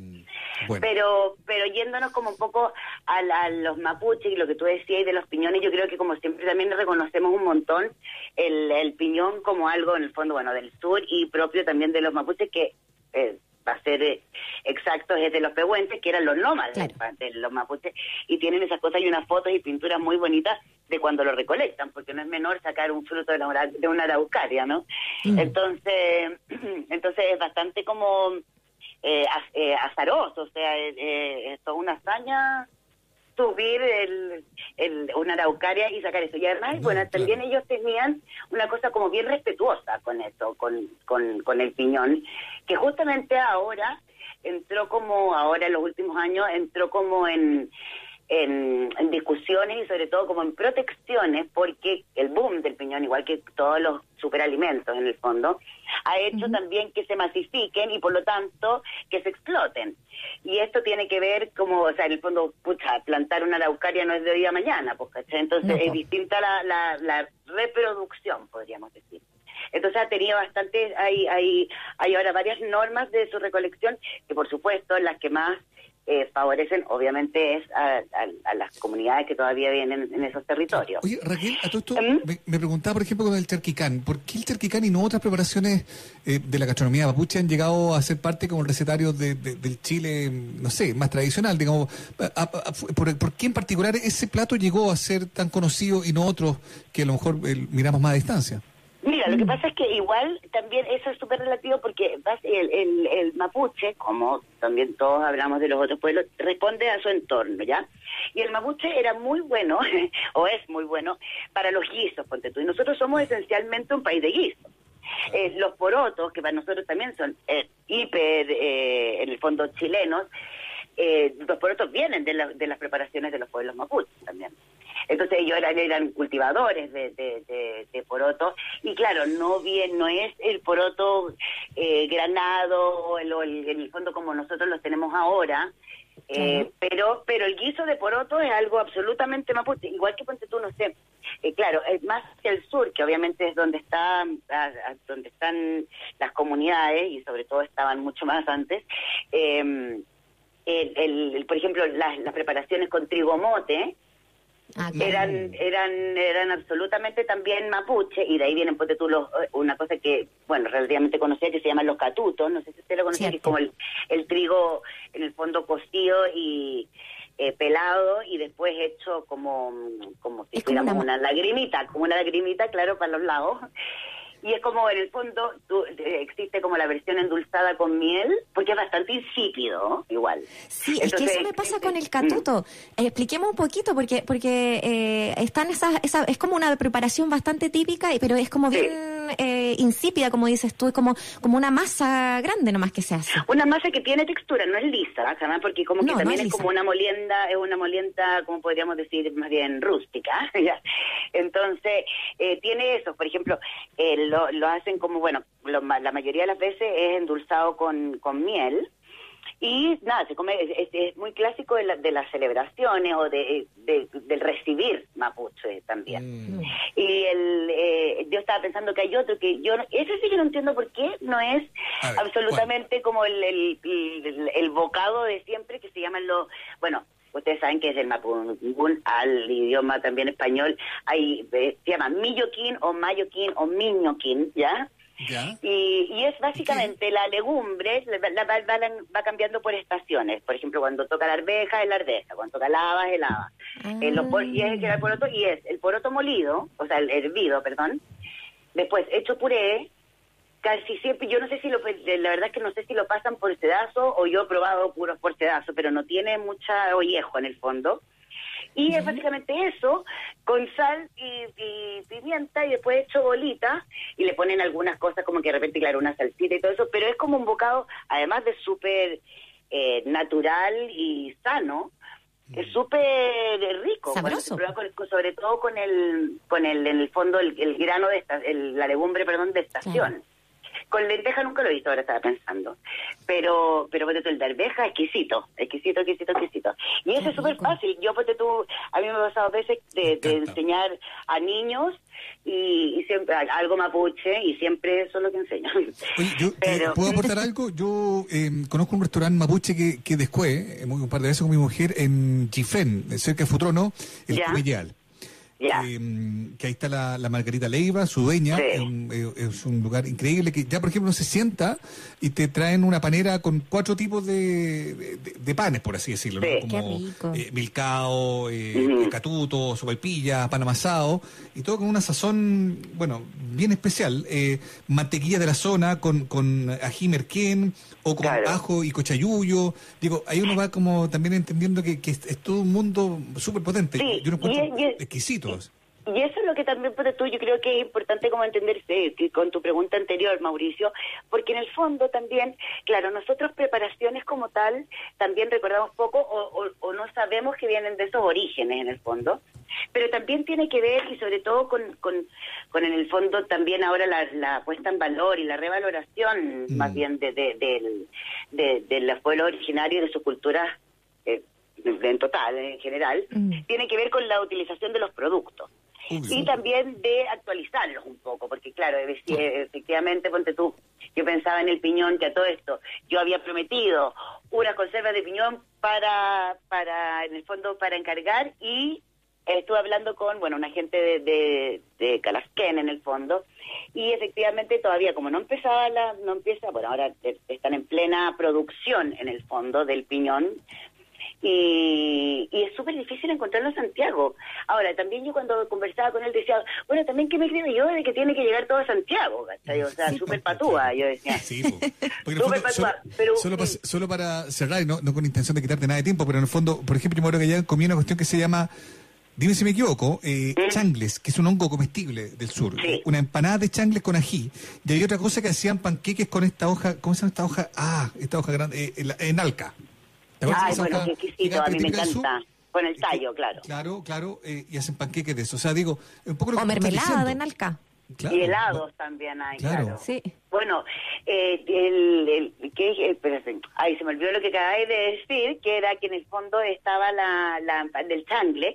En changle hay una fiesta, que es la fiesta del changle, que es en Cañete, donde justamente también ahí hay una escuela de gastronomía intercultural, en que tal cual como en el fondo te enseñan la cocina, es la cocina en el fondo de, de varios pueblos originarios, pero con obviamente más más acento en la mapuche y eso yo creo que es siempre aplaudible, ¿no? Yo fui a Oye, esa pero- recolección de sangre precioso.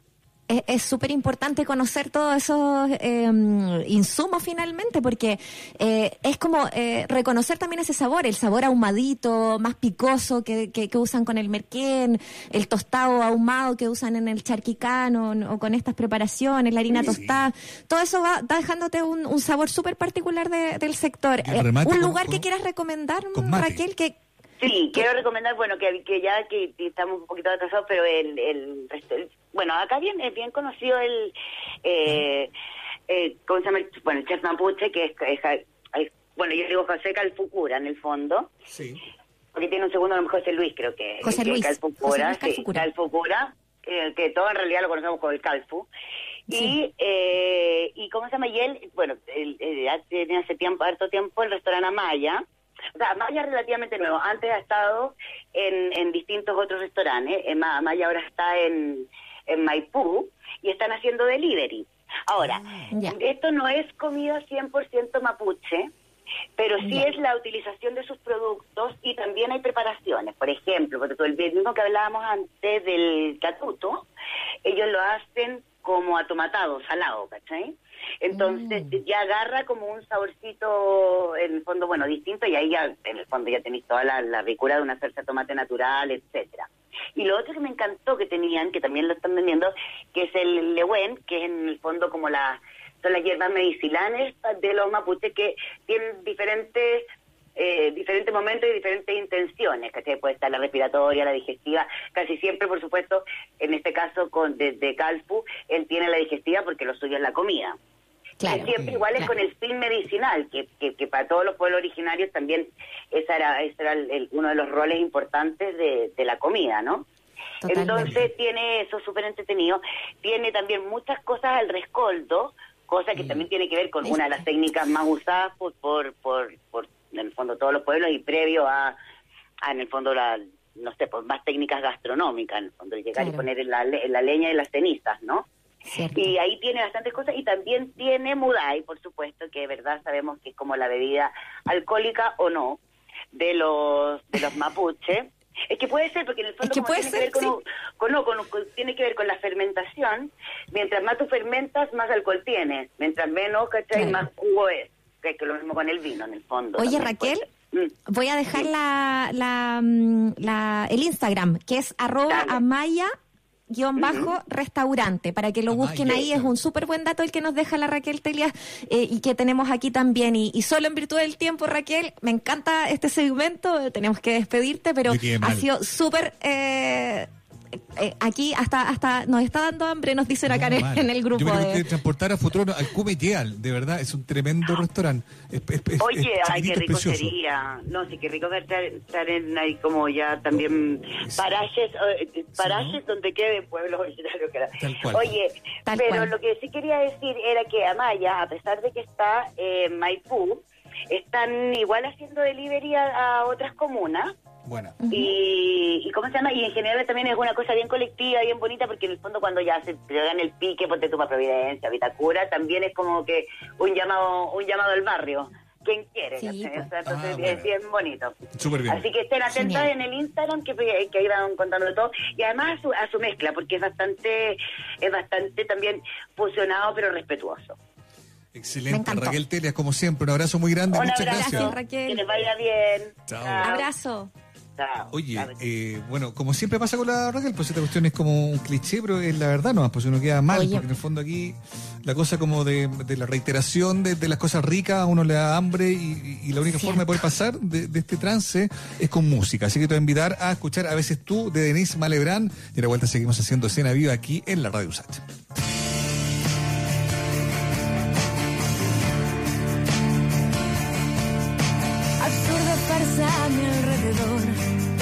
Escarba, sedazos, descansan en su forma de sembrar, temor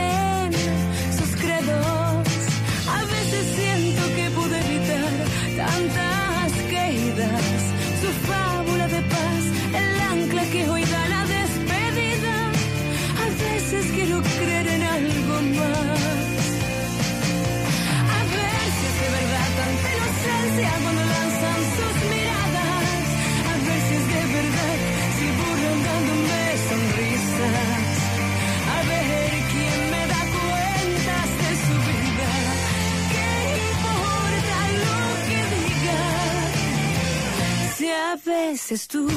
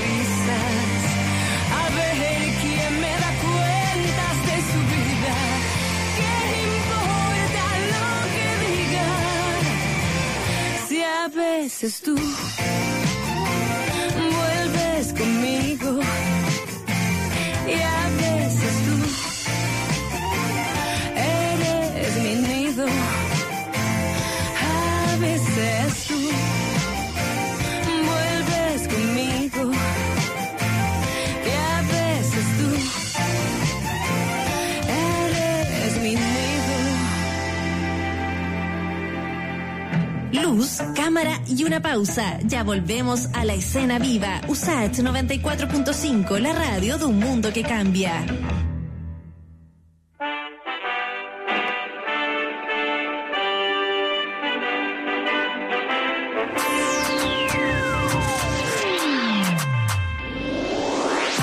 El mundo cambia gracias a la ciencia. En Radio USAT 94.5 FM Te contamos sobre los avances y descubrimientos en All You Need Is Lab con Ibelis Martel y Nadia Politis.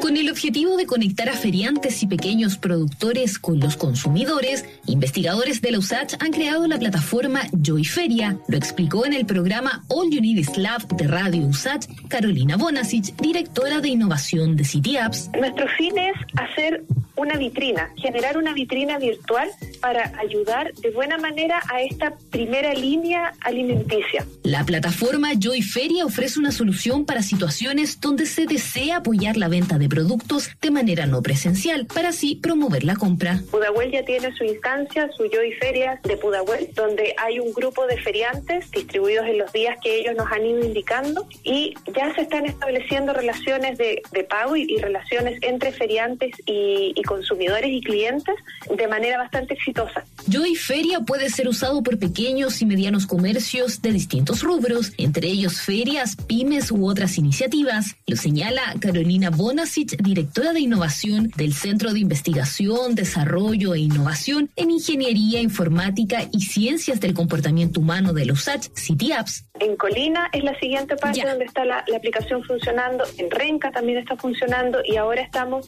conversando con Puente Alto, con La Florida, con Quilicura, con Cerrillo y creo que Calama y O'Higgins. City Apps es un centro de investigación, desarrollo e innovación de la Universidad de Santiago que combina ingeniería informática y ciencias del comportamiento humano para crear productos de software orientados a mejorar la calidad de vida de las personas.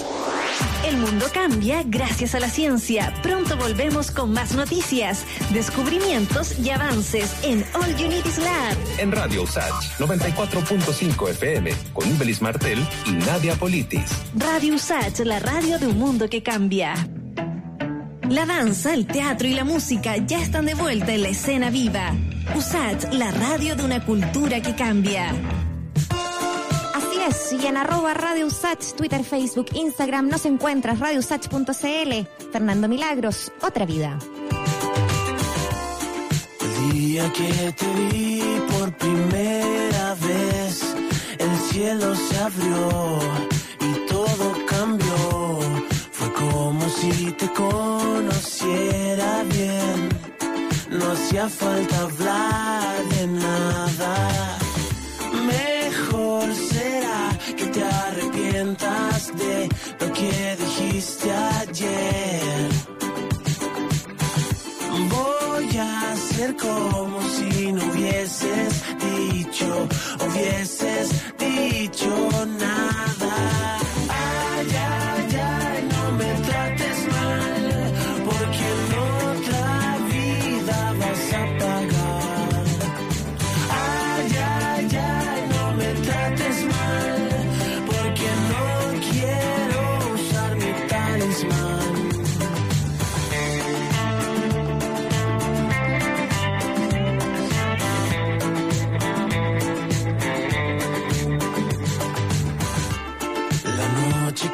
La recuerdo bien. La tierra tembló y todo cambió. Fue como un espejismo, premonición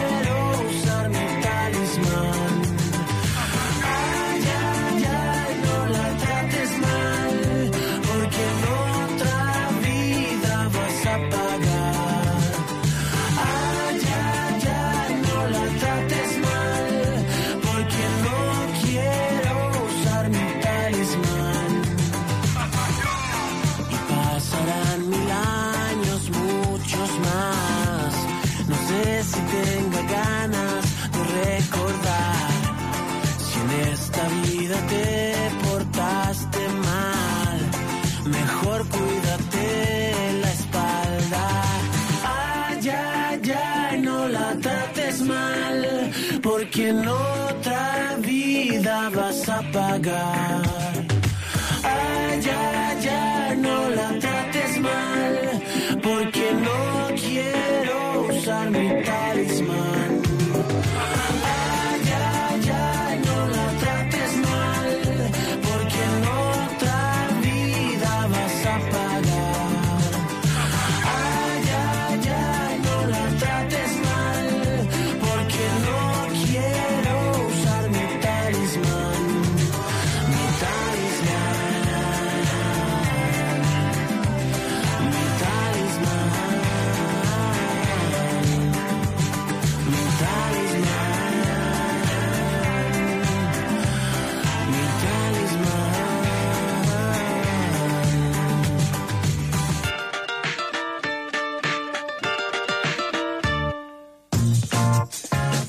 En escena viva de la radio USACH 94.5 FM acá en Santiago, señal digital para el resto del país, en nuestras plataformas también ya activas para poder eh, ir eh, alimentando precisamente la conversación virtual con ustedes en Facebook, en Instagram y en Twitter, siempre con la misma nomenclatura, Radio USACH.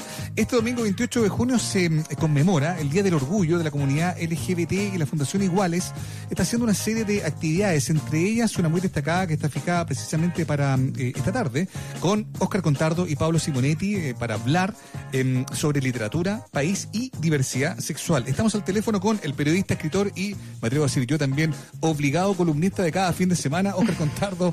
Óscar, ¿cómo te va? Bienvenido a Escena Viva.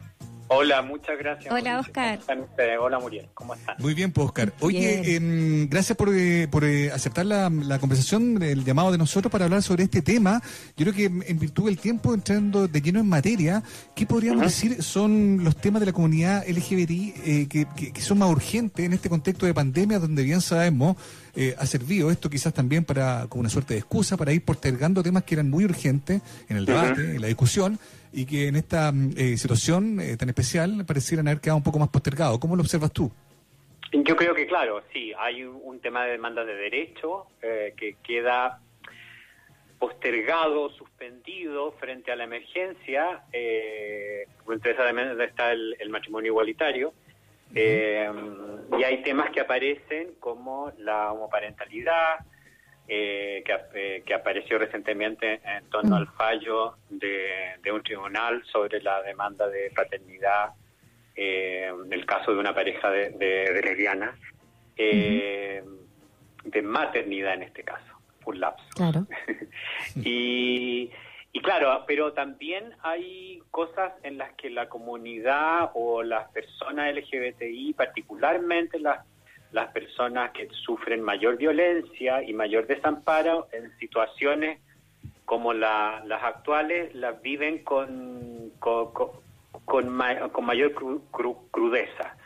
Y yo creo que en ese, en, en, en, en- el, en la- entre las personas, entre la, la diversidad sexual, la minoría trans, es la que se lleva la peor parte, particularmente en, eh, en un momento como este, como el de la crisis de la pandemia, ¿no? Oscar, eh, a propósito de lo que, lo que se va a discutir hoy día, porque también es, eh, claro, literatura, país y diversidad sexual, lo que va a pasar hoy día en el Instagram Live de Fundación Iguales y que dejamos de inmediato a nuestros auditores también invitados a que puedan sintonizar aquello a las siete y media.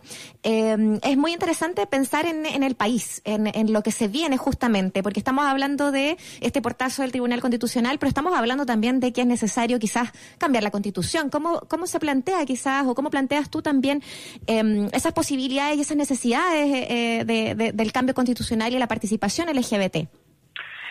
Yo creo que es fundamental. Yo creo que cualquier grupo eh, que en este en este momento sienta que sus derechos históricos han sido eh, negados en algunos casos o al menos reprimidos eh, debería estar preocupado de empujar eh, esta- este proceso constituyente que está eh, que está digamos aplazado por la crisis pero que la crisis también lo, lo ha develado como una urgencia. O sea eh, la crisis es sanitaria ya no es solamente eh, no se trata de una crisis de una epidemia en particular es sanitaria. Lo que ha lo, también en la crisis es una crisis de desigualdad de acceso a la salud pública y también una crisis eh, económica. Eh, entonces, las todas las dimensiones de esa crisis a quienes afectan más es a los más débiles. Y dentro de los más débiles están, por supuesto, las personas LGBTI. Más débiles porque están desprotegidas en derecho, porque sufren violencia, eh, porque su, su condición, su identidad de género, su orientación sexual significa menores derechos en el ámbito laboral, significa menores accesos al ámbito laboral, a la educación, etcétera. Entonces, claro, no es, no son asuntos eh, que estén separados. Eh, son asuntos que están en un mismo ámbito de cambio y, y que es un cambio eh, al que se supone las personas eh, LGBTI deberían sumarse. Claro, es que en el fondo ese es el tema. Estamos hablando con Oscar Contardo precisamente sobre, mm, sobre aquellas demandas que se han vuelto urgentes con el paso de los tiempos, eh, pero claro, que por otro lado se han visto un poco amenazadas, casi tanto como el proceso constituyente, ¿no? Que claro, uno dice, la pandemia viene a evidenciar todo aquello que se manifestó en la calle en plena eh, contexto de estallido social, digamos, toda esa desigualdad manifiesta, ahora queda muy clara eh, dónde estaba, digamos, ¿no? Pero por otro lado también siento yo que le sirve para- como excusa, sobre todo un gobierno de derecha que es quizás ideológicamente lejano a las posibilidades de entrar en estos temas, le sirve como excusa para irlos postergando, para dejarlo un poco ahí eh, eh, retrasado, ¿no? ¿Usted advierten lo mismo? ¿Han sentido que esa eh, conversación, que en algún momento era urgente o que debería ser urgente, insisto, se ha ido aplazando, se ha ido postergando, ha ido encontrando espacios de, de- de pausa y de espera, tomando en cuenta todo lo que estamos viendo? Mm, Yo creo que, que claro, claramente, o sea, se, usa- se ha usado durante mucho tiempo distintas urgencias como para postergar distintas decisiones, distintas legislaciones que tienen que ver con las demandas de derechos eh, humanos en el ámbito de la diversidad sexual. Y esta ha sido, claro, una más. Lo que sucede es que la irrupción de la realidad es la que eh, es la que ha traído la necesidad de cambio. La irrupción de la realidad que un sector de la élite chilena ha tratado de detener eh, como, como transformándose en unos diques que han sido sobrepasados una y otra vez eh, y que sencillamente están siendo sobrepasados de nuevo por la urgencia sanitaria.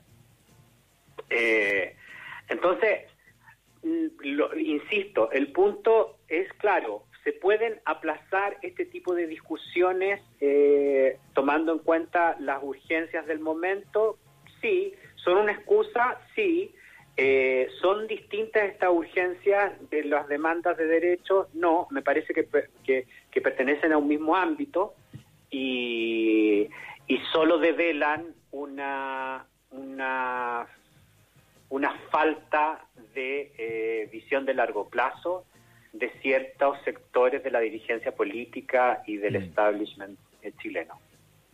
Estamos con Oscar Contardo conversando acerca de, mm, de esta conmemoración, el Día del Orgullo de la comunidad LGBTI y más, y además eh, pensando en estas relaciones también no binarias.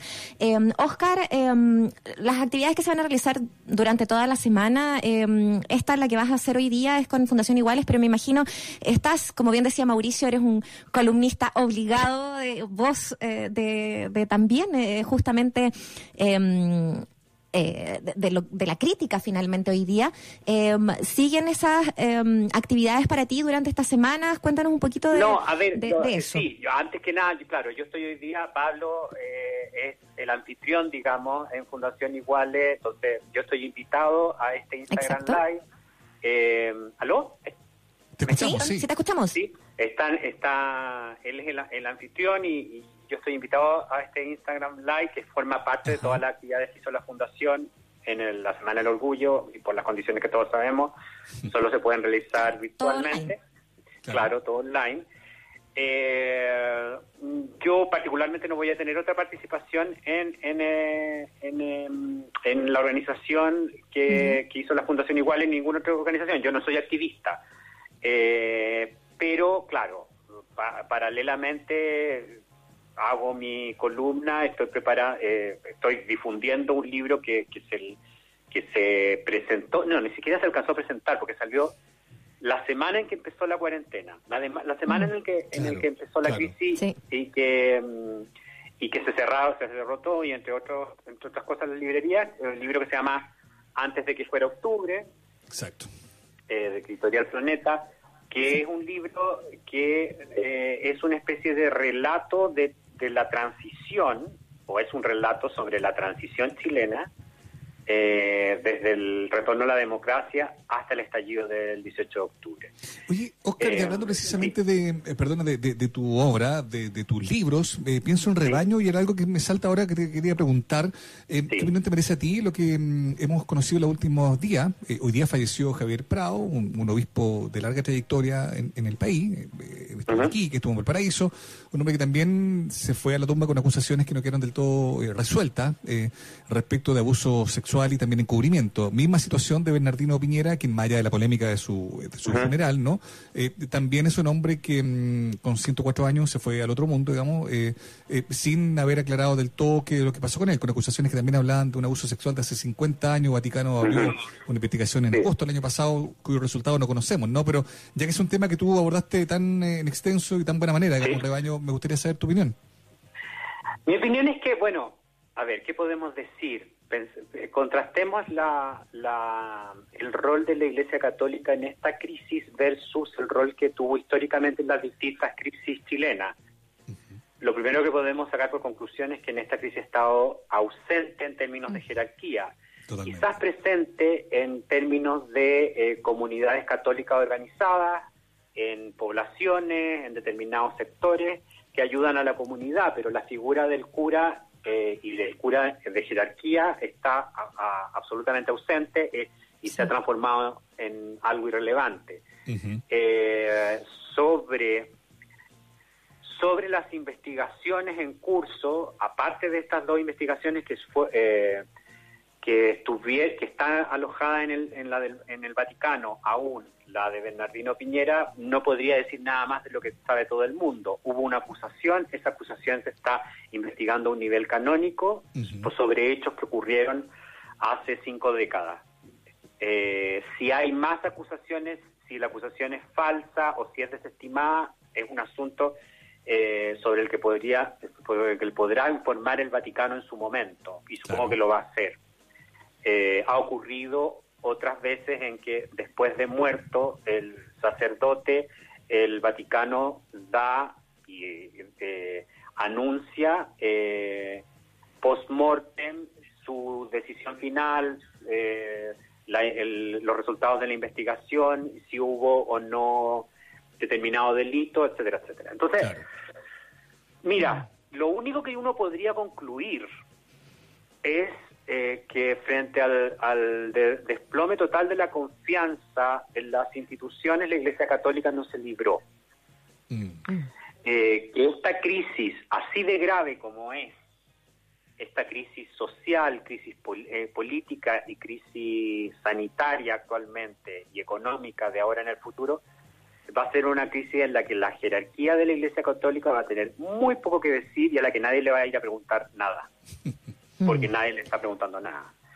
Eh, y esto claramente es, un- es una repercusión, es un síntoma más de eh, esta fragmentación de la de la sociedad chilena en distintos grupos que tienen muy poco que ver, eh, en donde no hay donde no hay organización, no hay liderazgo Sí. y tampoco hay instituciones que lo sostengan. Oscar, eh, efectivamente sí, esperemos que ese divorcio se dé finalmente en el estado laico que estamos, que, que sea definitivo. Te queremos dar gracias eh, por tu tiempo y por este espacio Muchas de gracias, conversación, invitadísimos también. Y nosotros también nos tenemos que despedir porque ya se nos acabó el programa, así que muchas gracias al equipo y a nuestros auditores, muchas gracias a Oscar. Mauricio, nos reencontramos mañana a las 3 reencontramos, y nos vamos a despedir con música, eso sí.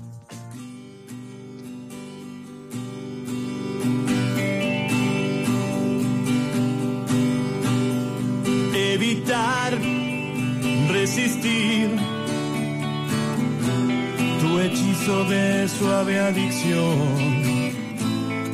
como si fuera fácil dominar mi sentir y saber que te vas y saber que la abstinencia me puede todo se vuelve oscuro solo puedo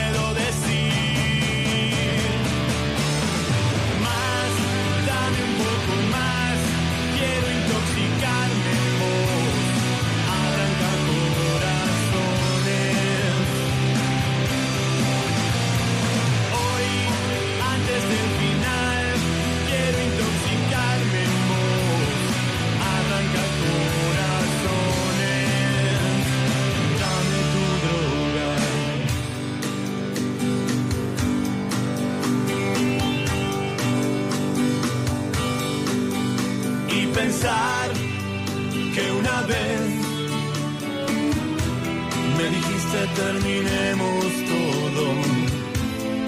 Mi vida es un desastre y no te quiero en él, pero al fin te seguí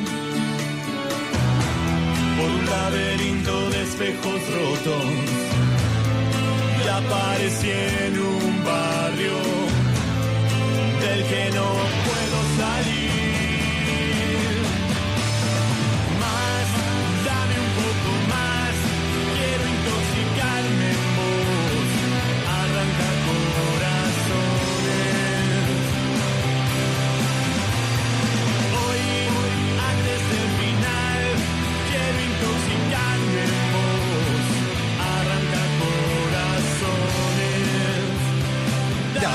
Empezamos a despedir esta edición de Escena Viva. Ya viene All You Need con Iblis Martel. Luego viene Razones Editoriales con Freddy Stock. Gracias a todas y todos los que nos acompañaron esta tarde. Muriel, nos escuchamos mañana.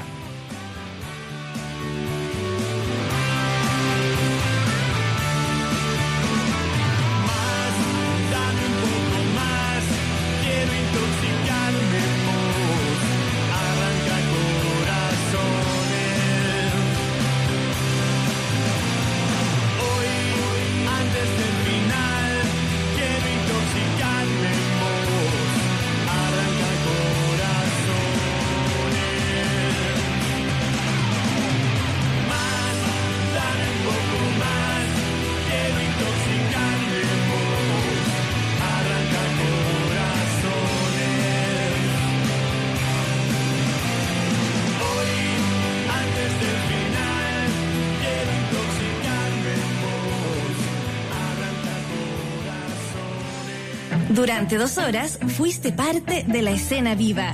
Un espacio pluricelular para la danza, el teatro, el arte y las grandes canciones. Nos encontramos de lunes a viernes de 3 a 5 de la tarde en la 94.5. USACH, la radio de un mundo que cambia. La radio que da cuenta de una escena viva.